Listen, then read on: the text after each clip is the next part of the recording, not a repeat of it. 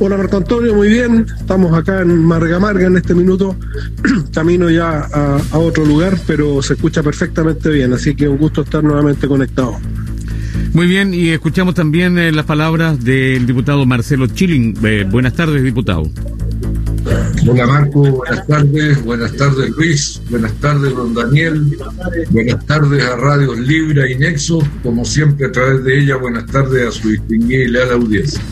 Muy bien, tenemos hartas cosas de las cuales conversar, especialmente el trabajo que se realiza en el Congreso, en donde son protagonistas nuestros eh, panelistas de cada viernes, pero vamos a partir con un tema para partir nomás, eh, que eh, también ha sido noticia a, a, finales de septiembre y a principios de este mes de octubre que estamos viviendo las primeras horas de él, como es la elección de gobernadores regionales que comienza a tomar forma con las elecciones o con la designación de los candidatos a las primarias para dicha jornada.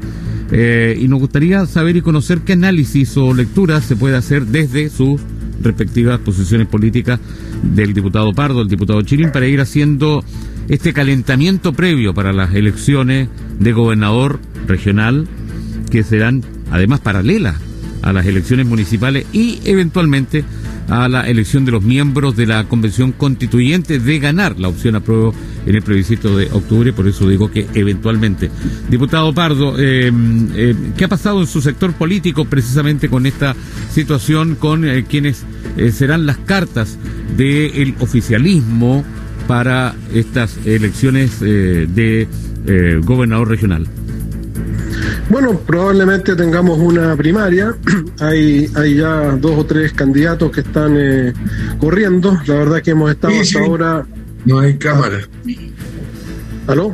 Hemos estado hasta ahora más eh, concentrados en, en lo que es eh, el, los representantes que van a ir a las elecciones municipales y, por lo tanto probablemente dentro de esta semana la que viene se despeje un poco más el, procedimiento para elegir al, gobernador regional. Muy bien, en el caso de, de la oposición o la unidad constituyente, está bien dicho, ¿no? Está con este conglomerado de, de partidos, la unidad constituyente, diputado Chile.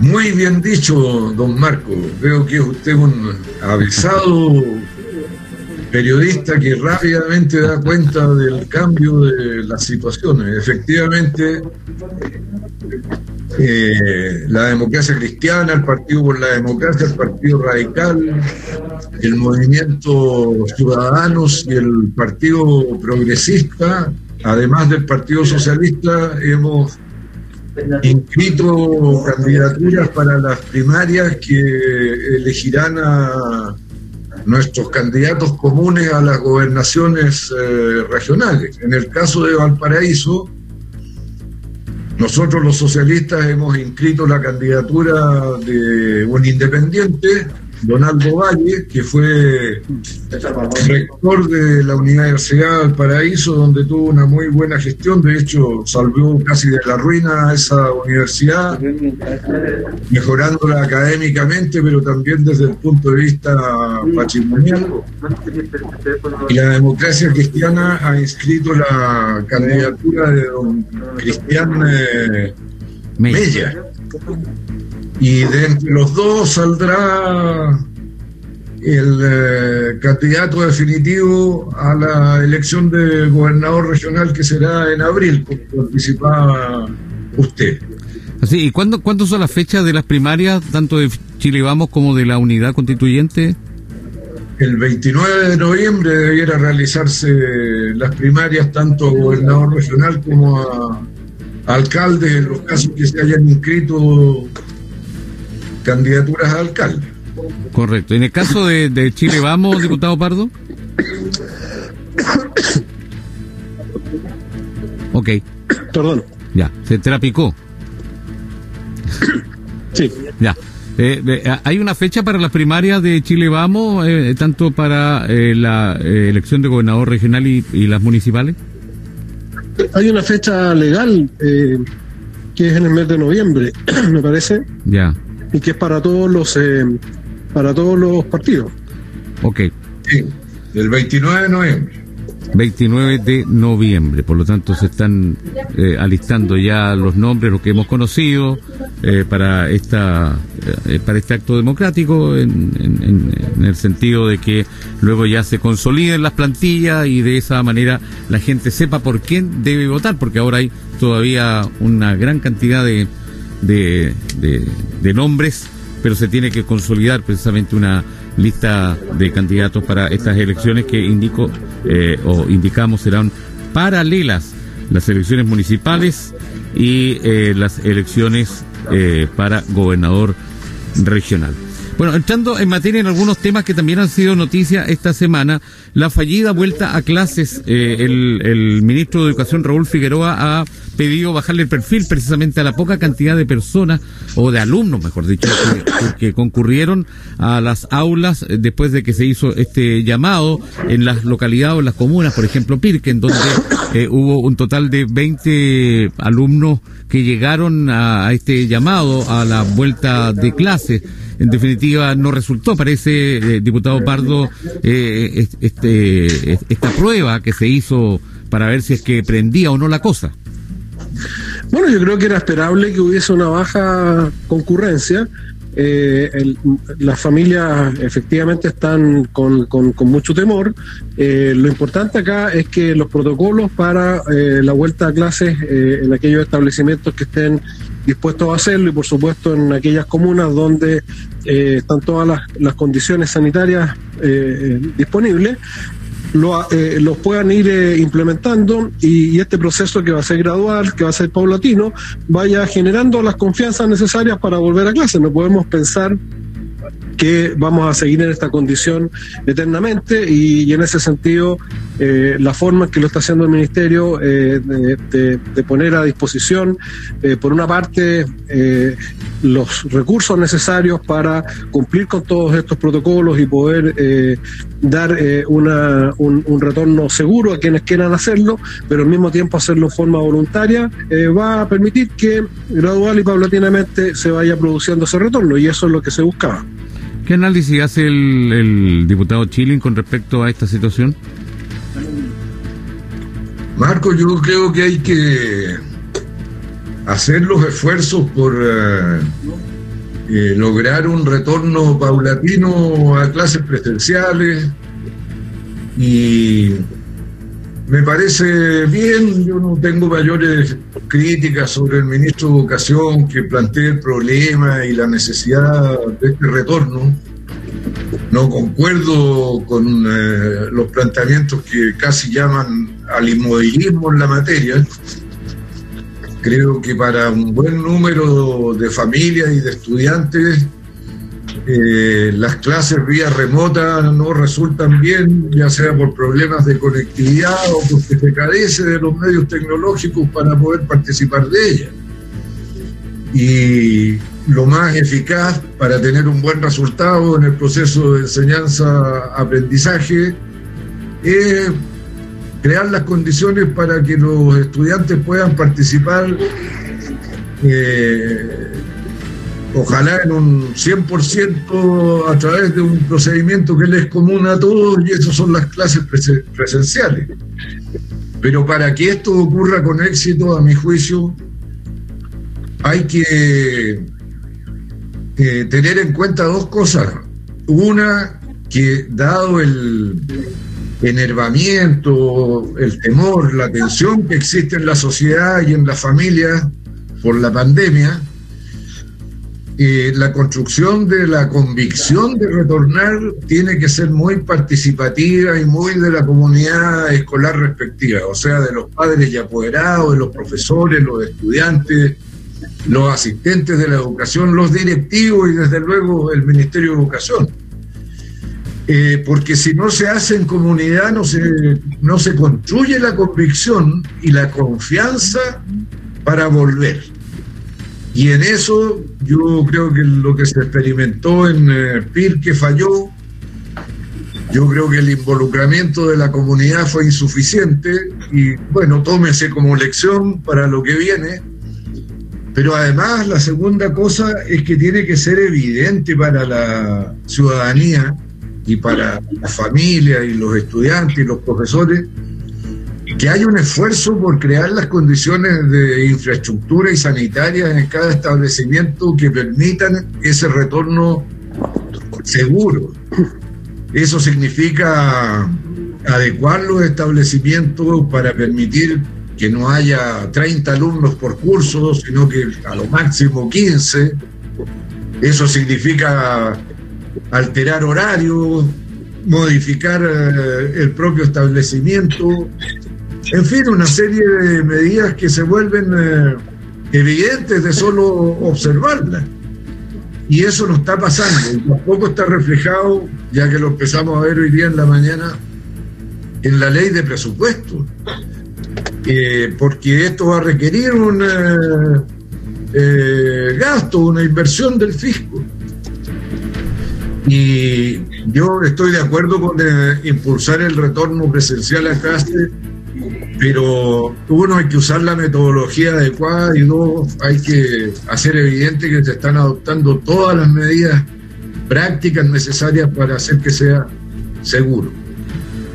Otra de las cosas que son de interés común, eh, cambiando de tema y, que han ocurrido en el Congreso, está esta defensa que ha hecho personalmente a través de una eh, posición eh, o vía telemática ante la Comisión de la Cámara encargada de revisar la acusación constitucional en, en, su contra ha sido el ministro Mañalich, incluso ha reconocido algunos errores en su eh, en, su forma de ser, en su personalidad, pero eh, nos gustaría saber y conocer, porque es de, de, interés público nacional, diputado Pardo, cómo ha visto precisamente este proceso de acusación constitucional en contra del ministro Mañalich, a quien se le imputa, entre otras cosas, haber infringido la constitución y las leyes y haber puesto en riesgo la vida y la salud de la población, eh, y precisamente por eso que está defendiéndose el ahora ex eh, titular de la cartera de salud. ¿Cómo ha visto este proceso, diputado Pardo?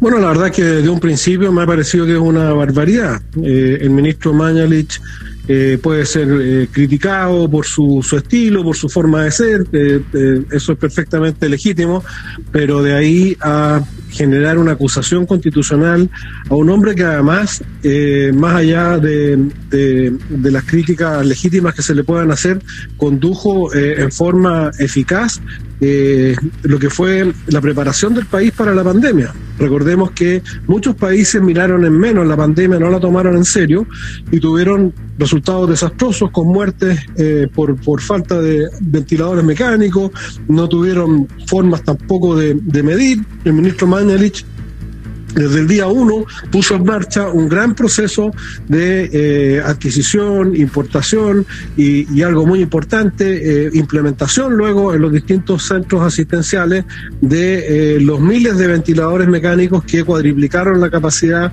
de la red hospitalaria chilena y en paralelo además eh, multiplicaban, multiplicó en forma exponencial la cantidad de laboratorios que podían tomar test de PCR. Habían unos poquitos laboratorios que lo hacían eh, cuando partió la pandemia. Hoy día hay más de 120 laboratorios operando y hemos llegado a ser el país que toma más eh, muestras de, de, PCR por cada 100.000 habitantes, lo que permite además el proceso de trazabilidad efectivamente todos los generales, eh, todos pueden ser generales después de la guerra, ¿no es cierto? Y el ministro probablemente no puso todo el énfasis que hubiese sido deseable en los sistemas de trazabilidad a nivel primario. Eh, muchos países eh, cometieron el mismo error. Eh, esto es una experiencia inédita en la humanidad y, y, por lo tanto es perfectamente posible que se hayan cometido errores y él mismo los ha reconocido. Pero acusarlo prácticamente de ser el responsable de las muertes que han ocurrido producto de la pandemia y someterlo a, una acusación constitucional me parece totalmente un despropósito.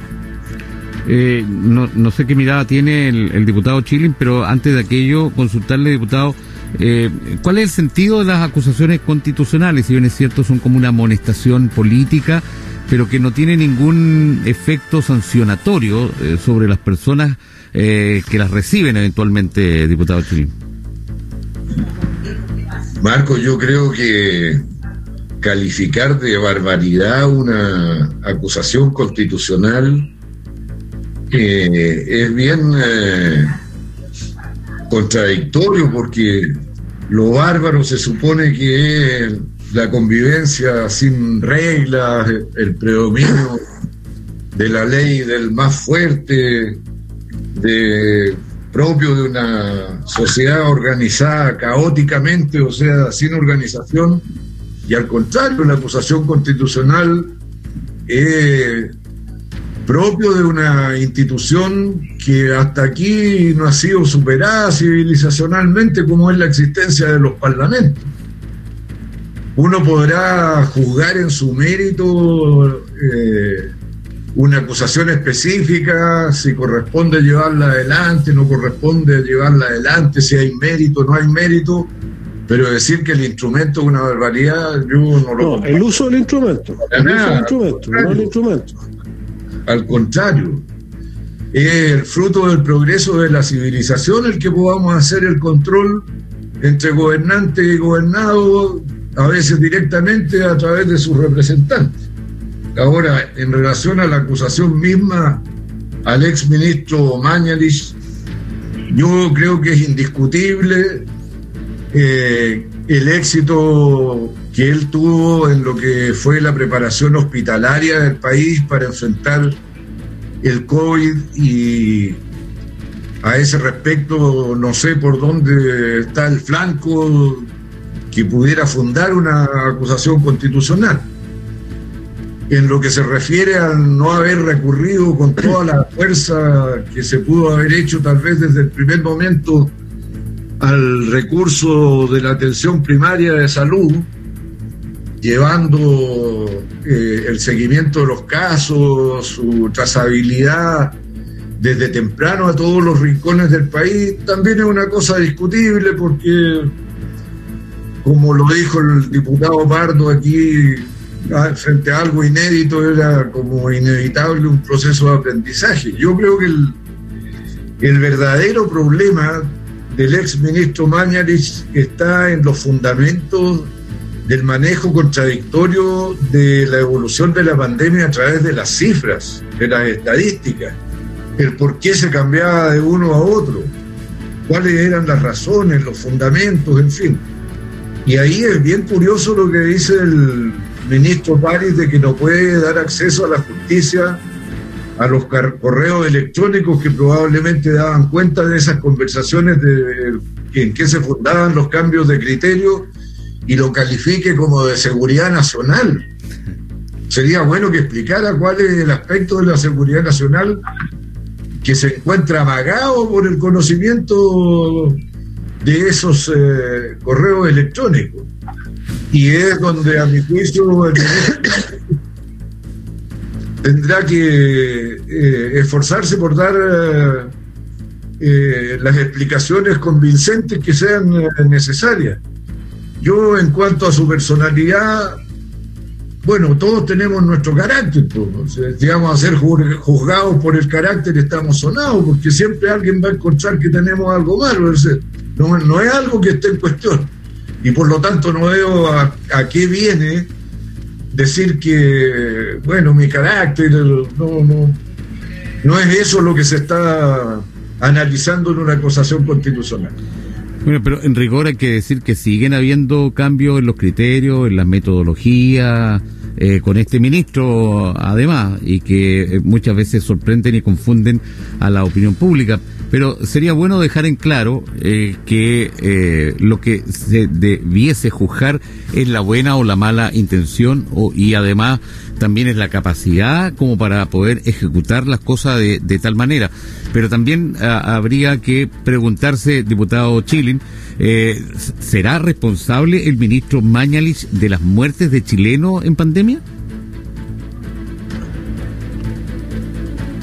Sea, eso no sé cómo se podría sostener, pero lo que sí, en el seguimiento de la evolución de la epidemia a través de las estadísticas y las cifras, se van tomando decisiones que pueden tener consecuencias en la salud de las personas. Eso tampoco está en discusión. Y aquí lo, que corresponde es eh, revelar los fundamentos de estos cambios porque eso es lo que permite explicar eh, la acción de la autoridad pública en lo práctico en la lucha contra el COVID-19. Y ahí es donde yo creo que va a estar la mayor controversia en esta acusación. Muy bien, ¿alguna contrarréplica del diputado Pardo con respecto a este tema? Primero, primero señalar, eh, Marco Antonio, que cuando yo digo que esta acusación constitucional es una barbaridad, no me refiero al instrumento constitucional, me refiero a quienes eh, razonan o, lo utilizan de forma totalmente indebida y abusan de la acusación constitucional como lo hemos visto tantas veces eh, durante los últimos eh, meses y años. Entonces, yo digo que es una barbaridad que haya parlamentarios que tomen la iniciativa de acusar a un ministro que además, tal como lo ha descrito muy bien eh, eh, eh, Marcelo Chilling, ha tenido logros importantes frente a una situación tan compleja y difícil como es la pandemia. Ahora, respecto del manejo de las cifras, también hay que recordar ahí que ha habido cambios de criterio que han sido impulsados desde los organismos internacionales para ir midiendo, por ejemplo, la cantidad de fallecidos. Y, también, eh, no solo Chile, sino que muchos países han ido modificando, primero de considerar solamente como eh, fallecido a causa del, del, del COVID-19 a aquellas personas que estaban efectivamente diagnosticadas. Luego se comenzó a considerar a todas aquellas que incluso sin estar eh, fehacientemente diagnosticadas eran sospechosas, ya sea por los síntomas o, por las condiciones de base de esas personas.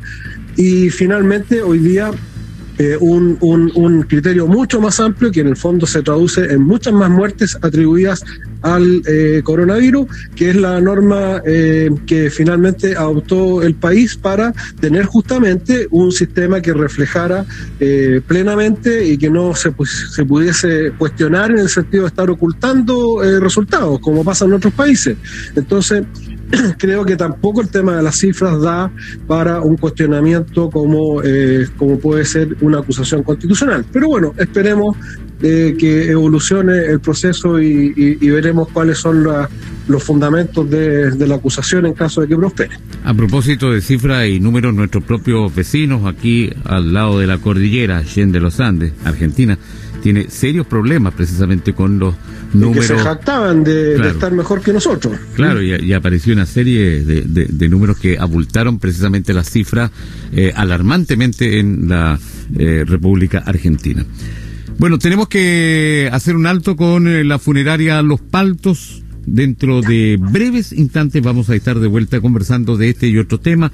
Nos queda pendiente todavía lo que fue otro de los temas importantes esta semana, el presupuesto anunciado, la ley de presupuesto 2020 que anunció el presidente Piñera en cadena de televisión. Seguramente nuestros panelistas Marcelo Chilling y Luis Pardo, diputados de la República, tienen algún comentario que hacer al respecto. Ya estamos de vuelta.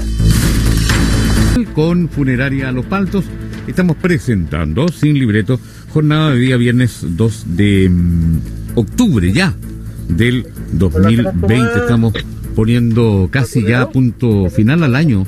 Eh, no falta nada para, para eh, que finalice el año 2020, que ha sido un año asiago, por cierto, con todo aquello que nos ha... Eh, eh, que nos ha desconcentrado, eh, nos ha sacado de nuestro eje, eh, nos ha hecho pensar en otras cosas, por cierto, con un tema que no tan solo tiene que ver con lo con la salud, sino que también, por cierto, con lo económico, con la pérdida de empleos y con una serie de situaciones desfavorables que pretendemos que ojalá el año 2021 queden absolutamente en el pasado y en el recuerdo.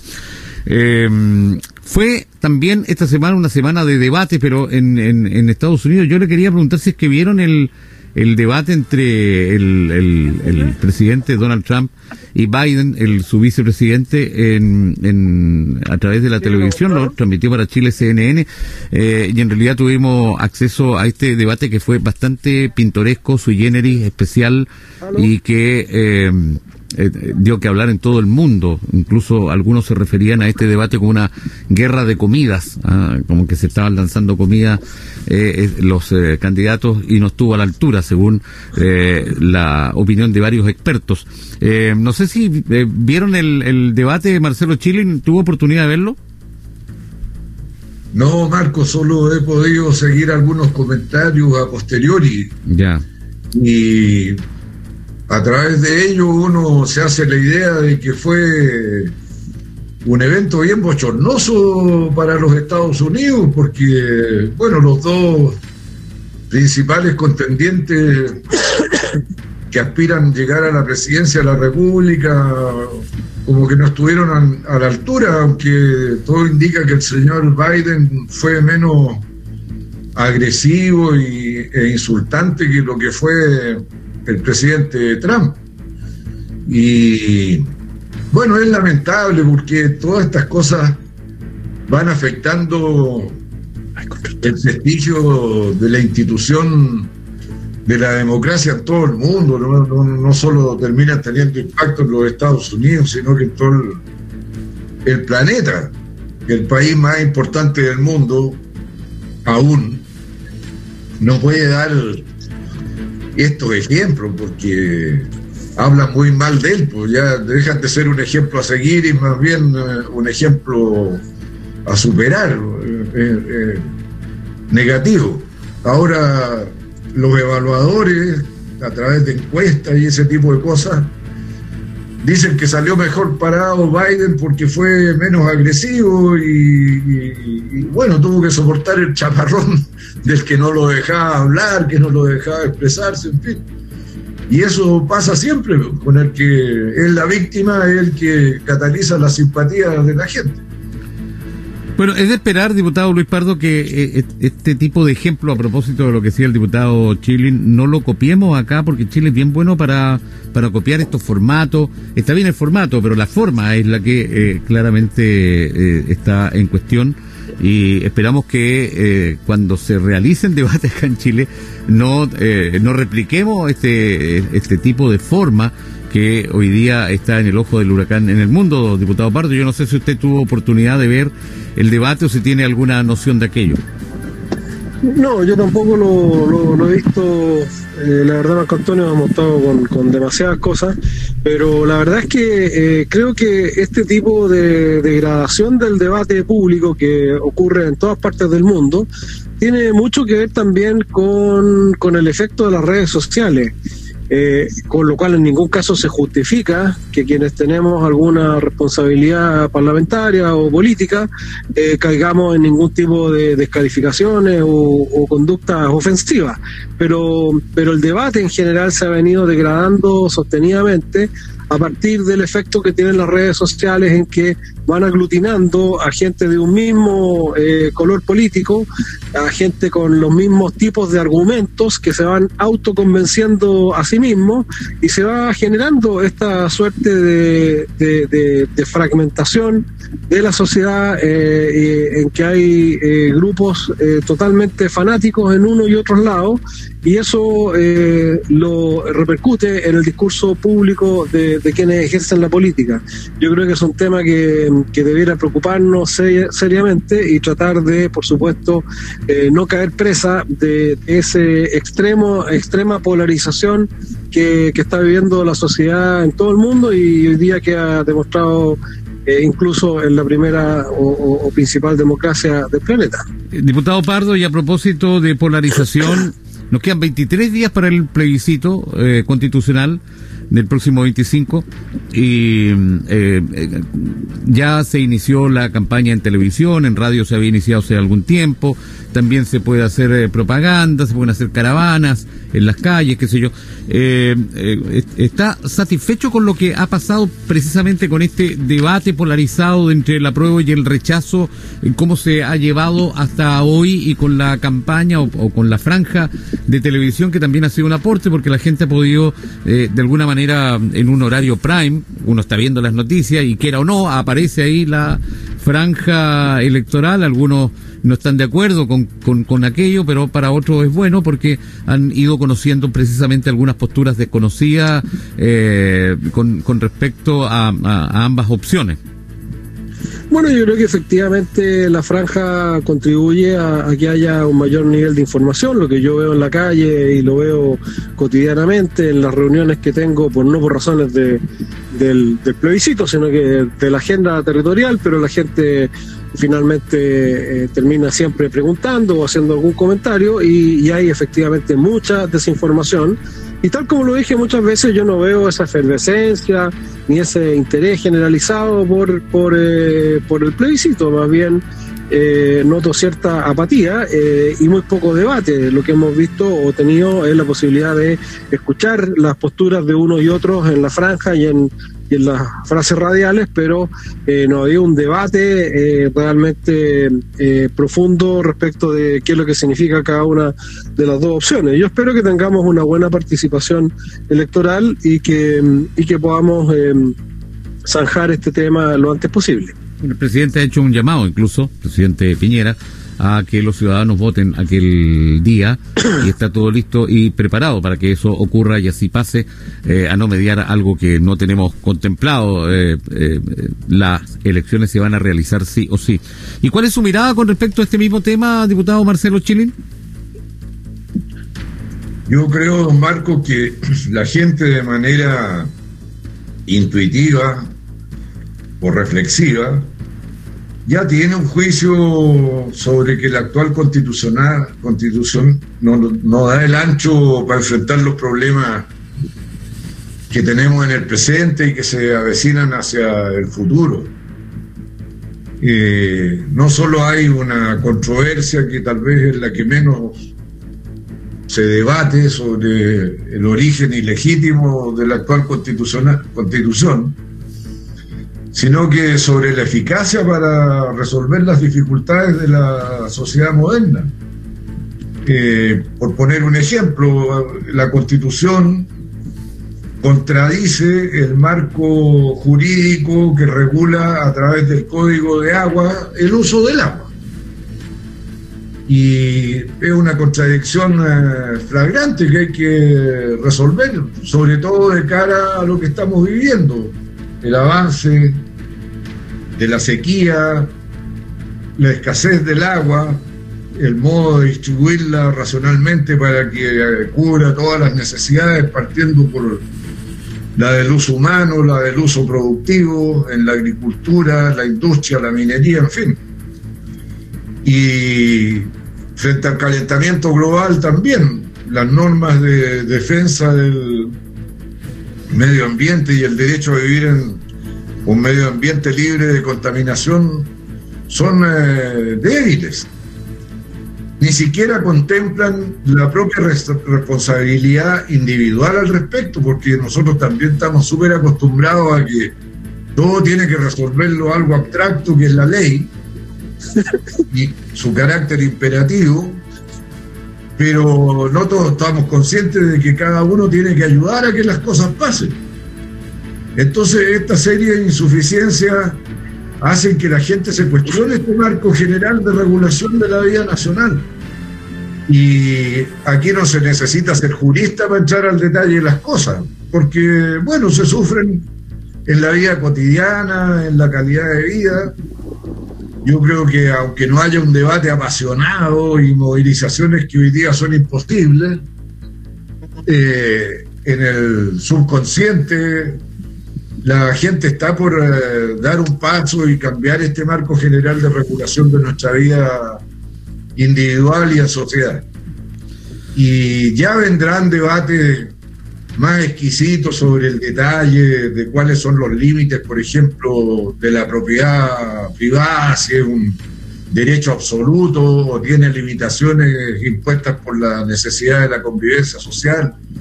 Eso se verá en su detalle después, cuando vengan los debates constitucionales dentro de la convención eh, constitucional.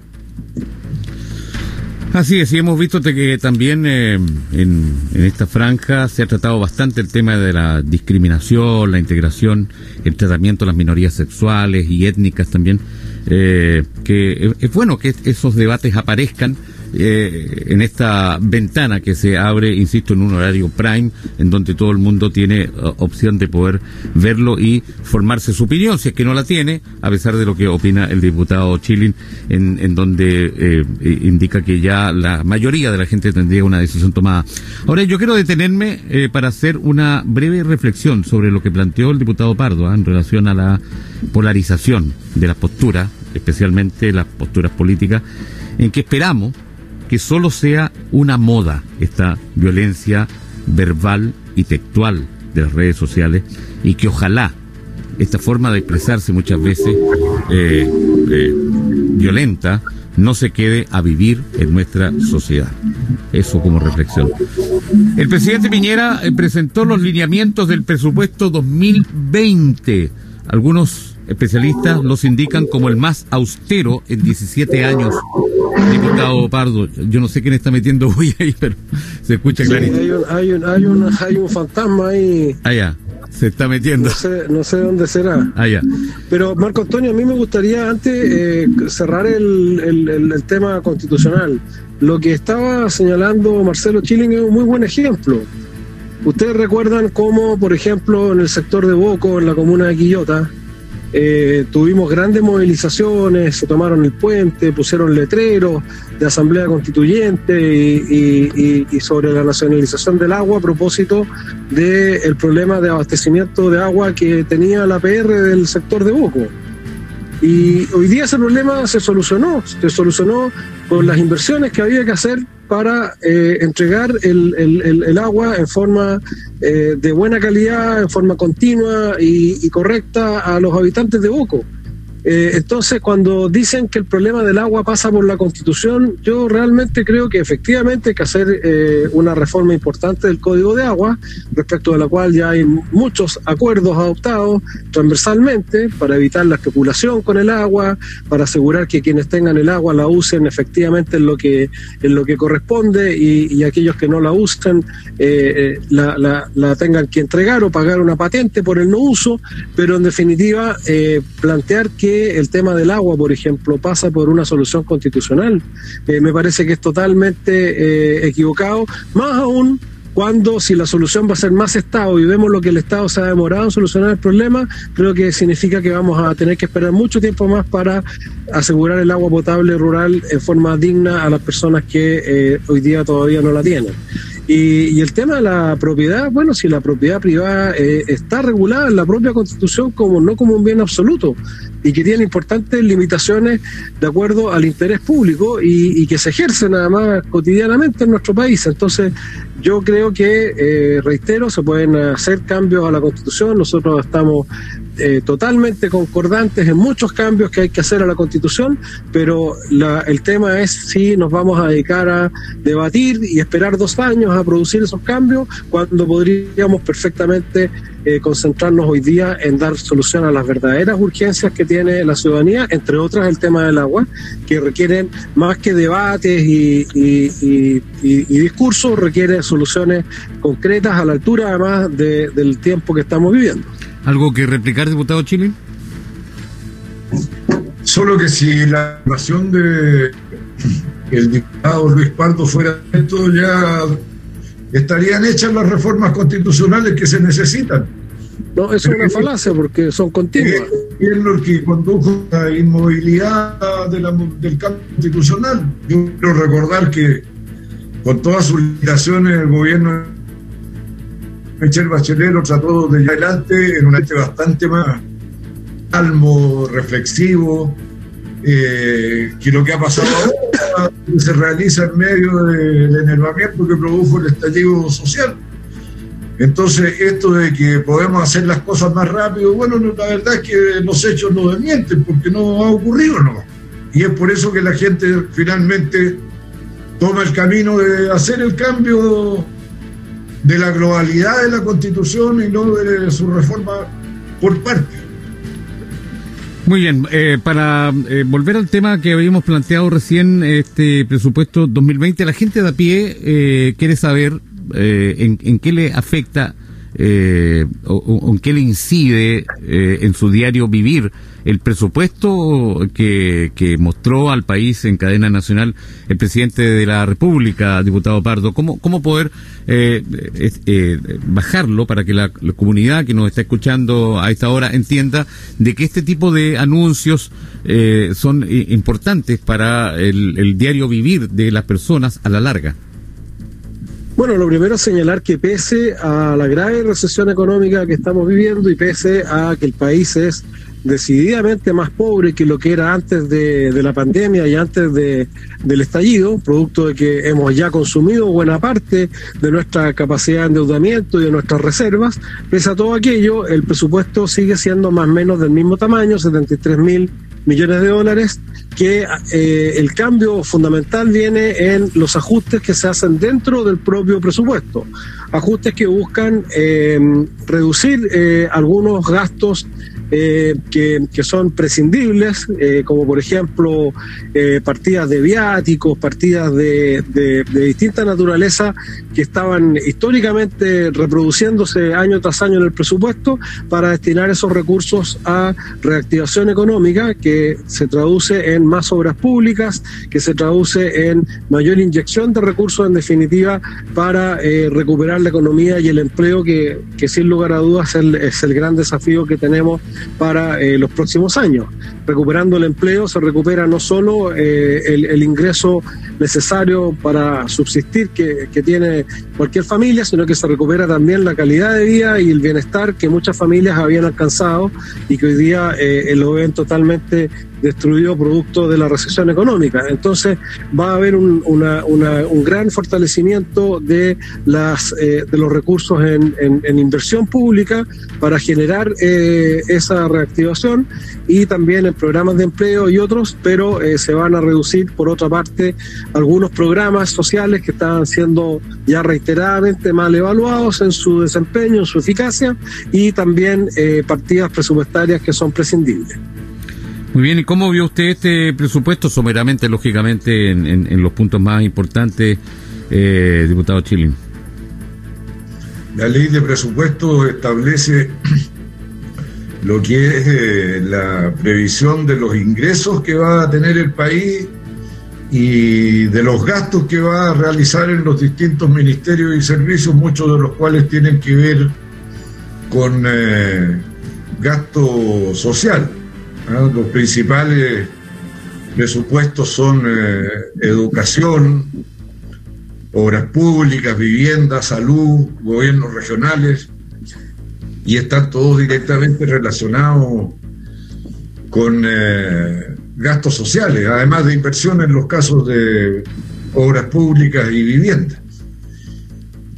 Yo creo, Marco, que el gobierno no puede decir que el presupuesto aumentó un 9,5% porque no es realidad. Es prácticamente el mismo presupuesto que está vigente ahora, eh, salvo que lo estén estimando sobre la base no de lo legislado, sino que del presupuesto vigente que incluye todas las reducciones presupuestarias que se han hecho, ya sea eh, por mala ejecución o sencillamente por haber ido a otros fines a raíz del eh, COVID. Y es malo partir diciendo que vamos a aumentar el gasto cuando en realidad se va a mantener eh, prácticamente igual. yo no estoy por andar exigiendo lo que no se puede lograr, dada la situación del país, pero decir que estamos sobreendeudados cuando la propia cuenta del ministro de Educación informando los fundamentos del presupuesto nos dice que la deuda bruta del fisco es 34%, 34 respecto del PIB. Eh, bueno, no estamos al borde de la ruina. Quiero recordar que en España la deuda bruta del fisco es 110% respecto del PIB, del Producto Interno Bruto. ¿ah? Estamos muy lejos de eso. Ahora, significa que porque estamos en 34% hay que de manera irresponsable aumentar el endeudamiento, no. Porque ya en intereses solamente de la deuda, el país está pagando más o menos 2.600 millones de dólares anuales. Para que se entienda, 2.600 millones de dólares anuales son 55.000 viviendas sociales, que tenemos que tratar de evitar aumentar la deuda para poder construir más viviendas sociales. Claro que tenemos que evitarlo. Y el pronóstico es que si siguiéramos endeudando el país al ritmo que vamos, bueno, en un par de años más llegaríamos a un pago de intereses por deuda de alrededor de 6 mil millones de dólares. Y naturalmente que esto hay que contenerlo, pero hay distintas maneras de contenerlo. Una manera de contenerlo es decirle a la gente, ¿sabe qué? Vamos a estar dos o tres años pasando hambre. El fisco nos va a ayudar a que haya más inversión, a que haya más trabajo, a que haya más ingresos. Y la otra manera es decir, bueno, como los ingresos fiscales, que son la base del gasto, han disminuido, tenemos que aumentar los ingresos fiscales. Las franquicias tributarias se siguen justificando para el sector agroexportador que está archiconsolidado, se siguen eh, eh, necesitando para el eh, transporte aéreo, el transporte marítimo, el transporte carretero, que son sectores archiconsolidados, o en otras eh, granjerías tributarias. Y bueno, aquí hay que aumentar la carga tributaria, porque, por ejemplo, partimos hablando del retorno a clase. Hay que adecuar los establecimientos a un retorno seguro, hay que gastar más en los establecimientos educacionales. Y eso requiere, bueno, que el fisco tenga más plata. Vamos a necesitar más hospitales, más especialistas, más médicos. Eso requiere fortalecer los ingresos fiscales. Entonces, como no lo vamos a hacer por deuda, tenemos que financiarlo con nuestros propios recursos. Y una manera de redistribuir el ingreso es no solo hacerlo a través de los aumentos salariales, ya sea del sector público o del salario mínimo, sino que también se puede hacer redistribución de los ingresos mejorando los servicios básicos, salud, educación, vivienda. Estamos llegando al final del programa, diputado Chilin. Eh, nos quedan 30 segundos, diputado Pardo.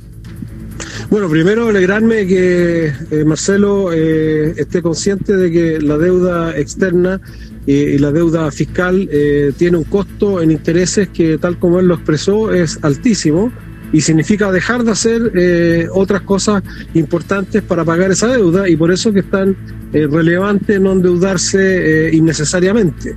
Por otro lado, yo estoy totalmente de acuerdo con eliminar muchas de las exenciones fiscales y por esa vía aumentar los ingresos fiscales, pero también hay que tener cuidado respecto de simplemente pensar que si falta plata hay que subir los impuestos, porque si tú sigues subiendo los impuestos, lo que vas a tener es menos actividad económica y, y vas a dejar de ganar en recaudación lo, lo, que vas a teóricamente ganar por tener una mayor tasa. Y nosotros ya estamos en un nivel de eh, tributación que, que, a diferencia de lo que pasaba antes de la reforma tributaria, está muy por encima del promedio mundial en todos los índices, salvo en el impuesto a las personas, que por supuesto no queremos que aumenten los impuestos a la clase media, que es el único espacio donde, de acuerdo a los comparados internacionales, podríamos crecer. Por lo tanto, yo creo que lo importante acá es una una política de, de, desarrollo para enfrentar este momento difícil donde ojalá nos pongamos de acuerdo para no pasarnos de rosca y ni quedarnos cortos porque hoy día lo que necesitamos es fundamentalmente